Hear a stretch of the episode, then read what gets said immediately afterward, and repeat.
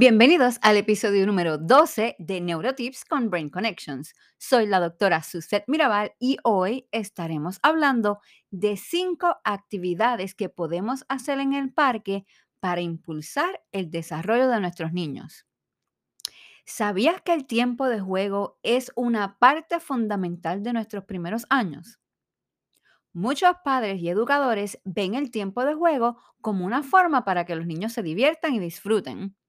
Sin embargo, la investigación nos demuestra cada vez más que esta experiencia temprana puede tener un impacto profundo y positivo que puede durar hasta la adultez. Hay muchos beneficios del juego para los niños. El tiempo de juego, el recreo, el tiempo en el patio les da a los niños la oportunidad de moverse, interactuar con otros niños, ampliar sus habilidades, aprender cosas nuevas y trabajar en el desarrollo físico, social, emocional y sensorial. Por otro lado, los parques infantiles son más que lugares divertidos donde un niño puede pasar el tiempo libre. Estos espacios pueden ayudarlos a desarrollar muchas habilidades importantes, así que saca tu lápiz y papel para que aquí apuntes todos los beneficios de estas actividades. Yo estoy lista y tú. Vamos a comenzar.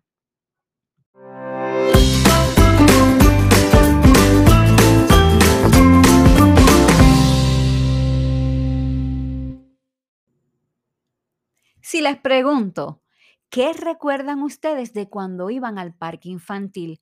¿Cuál era su equipo favorito? A mí me encantaban los columpios el sub y baja, la chorrera, los palitos. Realmente me encantaba jugar en el parque. Un parque infantil es más que columpios, toboganes y un medio para entretener a los niños. El tipo de juego que ocurre en el patio de recreo representa una de las partes más importantes del desarrollo de un niño. Los parques infantiles son un elemento esencial para la salud y el desarrollo de la mente y el cuerpo.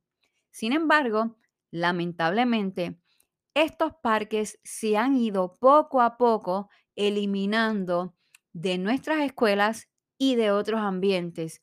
Hoy día casi no vemos chorreras, no vemos muchos columpios. Sin embargo, los beneficios de estos aparatos en el desarrollo de nuestros niños se han estudiado y son mucho más beneficiosos de lo que nosotros podríamos pensar. Los patios de recreo brindan oportunidades para que los niños practiquen una variedad de habilidades sociales, emocionales, físicas y mentales.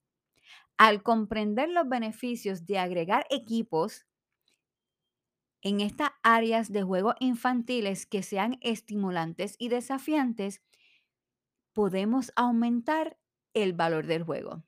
Los niños aprenden múltiples habilidades esenciales mientras están jugando en el parque. Y son muchas que no pueden aprender fácilmente en otros lugares como vendría siendo dentro de la casa o en un salón de clase. Muchas de estas habilidades son las que ellos van a necesitar más adelante en la vida y se van a ir desarrollando poco a poco en la medida en que vamos creciendo. Mire usted para que vea qué mucho podemos desarrollar simplemente permitiendo que los niños jueguen en el parque. Primero, cómo manejar la confrontación. A veces estamos en el parque y los niños están jugando con otros que no conocen. Y puede ser que tengan que esperar un turno o que un niño esté haciendo algo que a ellos no le agrada. Sin la intervención de los adultos, un niño aprende a manejar la confrontación con otro niño.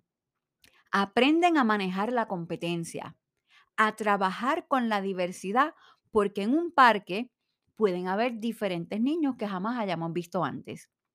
También permite que los niños aprendan a organizarse como grupo. A veces se dividen en grupos, se tiran por la chorrera, esperan su turno para montarse en el columpio aprenden a cooperar con otros y aprenden a trabajar juntos. Esto son habilidades sociales. Sin embargo, Otro de los beneficios de tener estos equipos y de poder exponer a los niños a los parques es el desarrollo de sus habilidades físicas. Para mí ha sido bien impactante reconocer este año que nuestros niños no están desarrollando su cuerpo adecuadamente por la falta de ejercicio al aire libre que no están recibiendo. No están teniendo muchas oportunidades, por lo tanto, sus cuerpos se están desarrollando más débiles. Exponer a los niños a jugar en estos parques, en los columpios, en el sub y baja, en los palitos o los monkey bars, como le llamen, eh, son unas experiencias que ayudan a desarrollar sus habilidades físicas. Otro de las cosas que desarrollan es la habilidad de comunicación y negociación. ¿A quién le toca primero? ¿A quién le toca después? Y todo esto sin que los padres o los adultos estén interviniendo. Los ayudan a desarrollar las habilidades de afrontamiento, la perseverancia, el juego sensorial, el juego en la naturaleza, habilidades emocionales y súper, súper importante, la resolución de problemas. Cuando estimulamos el desarrollo a través de equipos de juegos infantiles, tenemos que buscar un patio, un parque que esté bien diseñado. Este parque bien diseñado atrae a los niños a jugar, les enseña estas habilidades clave y estas actividades en el patio como columpiarse, escalar y deslizarse, aunque para nosotros parezcan que son simplemente divertidas en el exterior, inician nuestros sistemas corporales y nos ayudan a funcionar nuestro cuerpo, a hacer que nuestro cuerpo funcione correctamente. Los movimientos que los niños realizan en un parque desarrollan habilidades motoras gruesas y finas. Y el conjunto, ¿verdad? En su conjunto, eh, la fuerza central que necesitan ellos ir desarrollando en su torso. Este juego en el patio de recreo ayuda a mejorar el sistema vestibular, que es el sistema sensorial que controla el equilibrio, la coordinación y desarrolla una mejor conciencia corporal. ¿Qué les parece? A mí me parecen increíbles todas las cosas que podemos desarrollar simplemente con llevar a nuestros niños al parque. El siglo XXI se ha visto rodeado de nosotros encerrar a los niños, evitar a toda costa de que ellos salgan afuera a jugar con otros niños por miedo a que les pase algo, por miedo a que los rechacen. Sin embargo, los beneficios de ir al parque a jugar son muchísimo más de lo que nosotros podríamos pensar. Veamos cinco equipos en los parques que estimulan el desarrollo. Usted, cuando salga por ahí a llevar a sus niños al parque, vea que estos equipos estén disponibles. Y probablemente se dará cuenta de que muchos de los parques que están cerca de donde usted vive no tengan todos estos equipos porque poco a poco, en los últimos 25 años, hemos visto cómo se han ido eliminando algunos de estos equipos por miedo a que los niños se lesionen. El equipo número uno son los columpios. ¿Sabías que columpiarse es una actividad clásica en un parque? Mecerse en un columpio puede impulsar el desarrollo de los niños de múltiples maneras.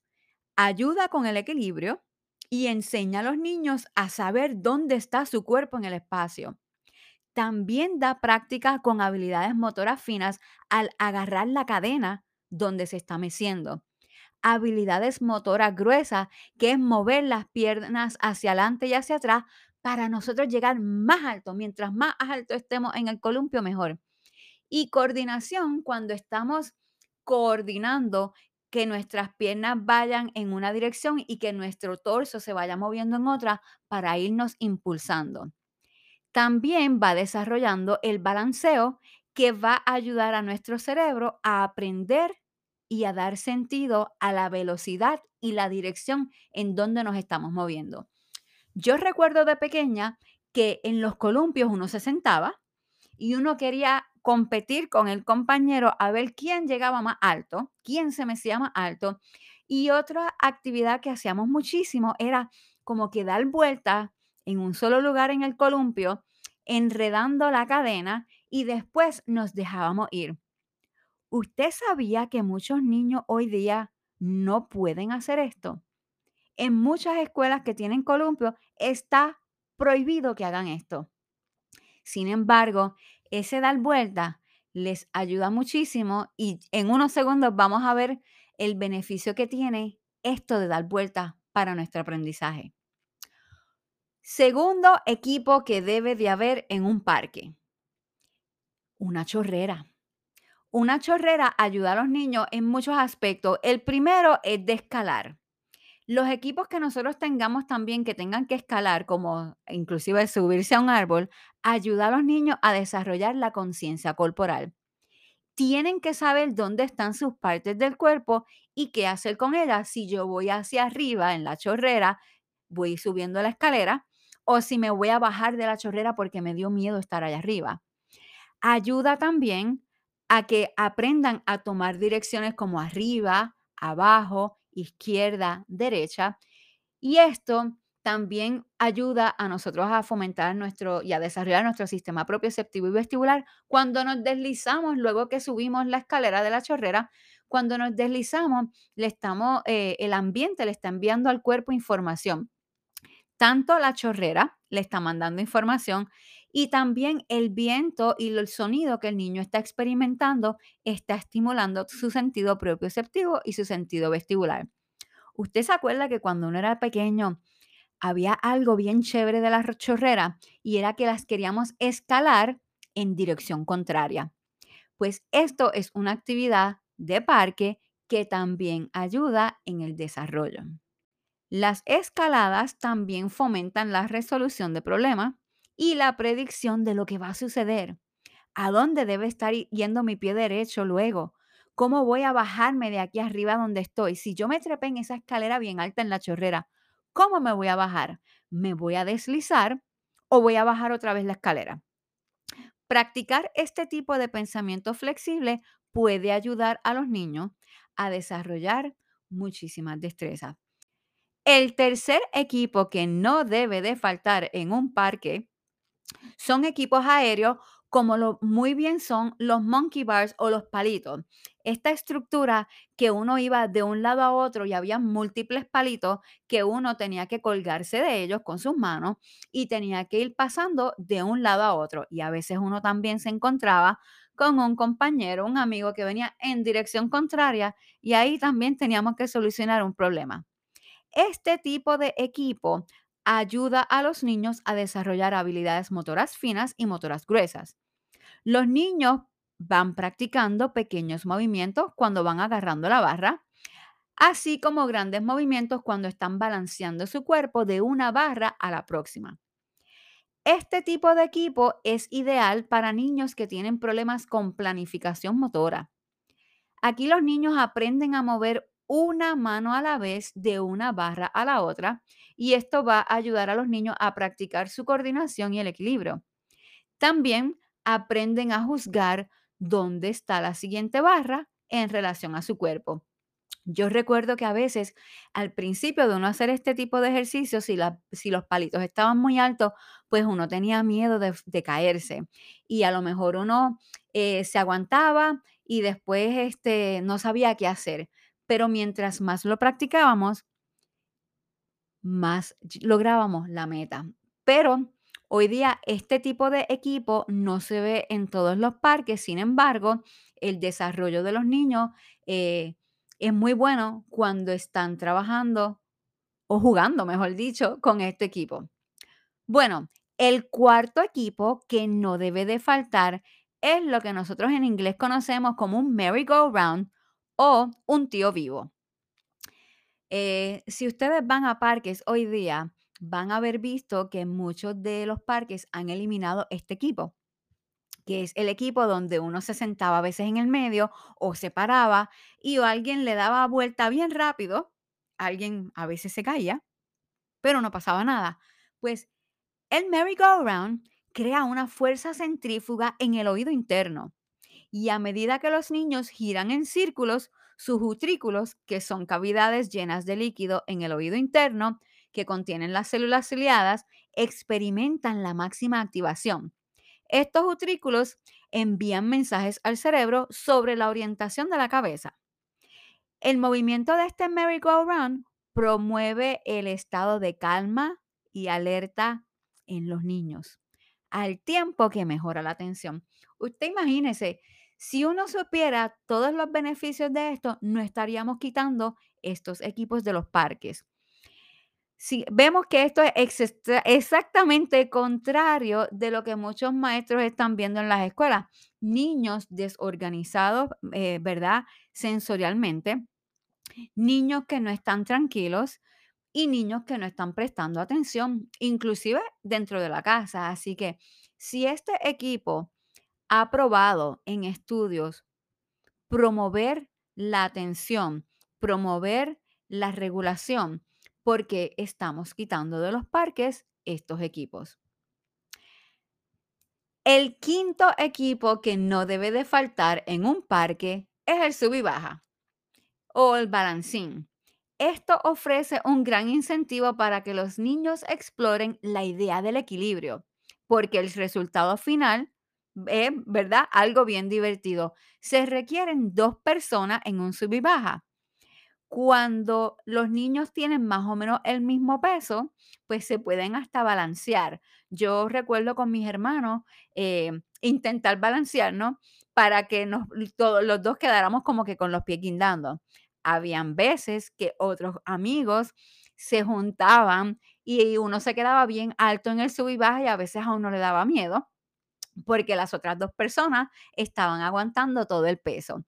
Este, este, este aparato de verdad que es bien divertido y aunque no es tan frecuente hoy día en los patios como solían ser, los podemos ver en algunos lugares.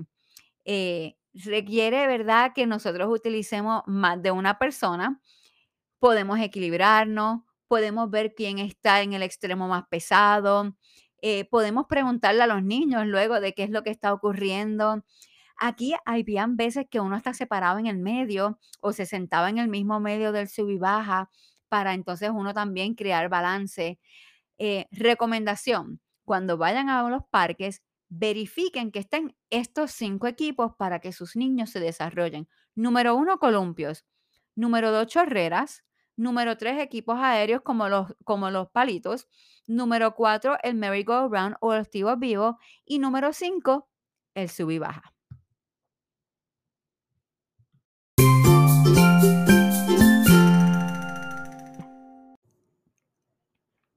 Como hemos visto en el episodio de hoy, cinco equipos que todos los parques deben de tener para estimular el desarrollo son, número uno, columpios. Número dos, escaladas, como pueden ser las chorreras u otros equipos. Número tres, equipos aéreos como los monkey bars.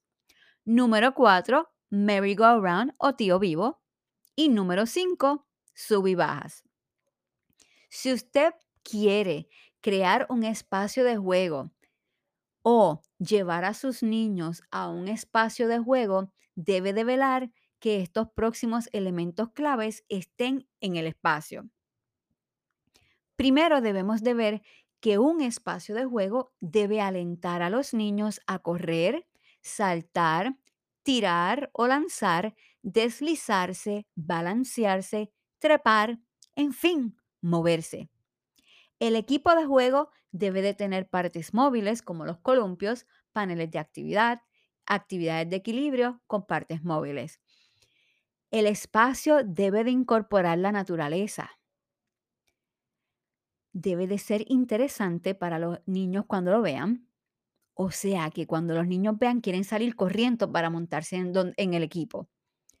Debe de tener cosas aéreas, como muy bien podrían ser los monkey bars debe de tener equipo de balance, debe de ser un espacio multigeneracional donde los niños puedan divertirse con toda su familia y también donde hayan unos elementos de sombra, mesitas de picnics o algunos banquitos para uno poder estar allí pendiente de los niños. Debe de ser un espacio que fomente la competencia amistosa y sobre todo que sea accesible. Los espacios de juego deben de ser accesibles para todos. Un gran espacio de juego va a proporcionar un nivel de juego en el piso. A veces los niños juegan con la arena y va a proveer oportunidades de juego multisensoriales y una superficie que sea segura para todos. Si quieres aprender más sobre este tema, te recomiendo el libro Balanced and Barefoot de la autora Angela Hanscom. Ha sido la doctora Suzette Mirabal. Para mí ha sido un placer compartir con ustedes durante todo este año nuestro podcast Neurotips con Brain Connections. Si te ha gustado el episodio, recuerda compartirlo con tus amistades en tus redes sociales. Te recordamos que este año comenzaremos nuestros nuevos talleres presenciales y nuestro primer taller será el sábado 29 de enero titulado Enseñanza multisensorial y el aprendizaje. Es un nuevo taller al estilo de Brain Connections. Recuerda seguirnos en nuestras redes sociales en Facebook, Instagram y LinkedIn como Brain Connections PR. Si aún no has adquirido tu copia del libro Construye y diviértete con Neironi 65 actividades neuroeducativas para estimular el cerebro, todavía estás a tiempo. Accede a nuestra página www.neironi.com para que ordenes tu copia hoy mismo. Muchísimas gracias por seguirnos durante este año. Les deseamos a todos una feliz Navidad y un próspero año nuevo. Nos vemos el próximo año. Muchas bendiciones.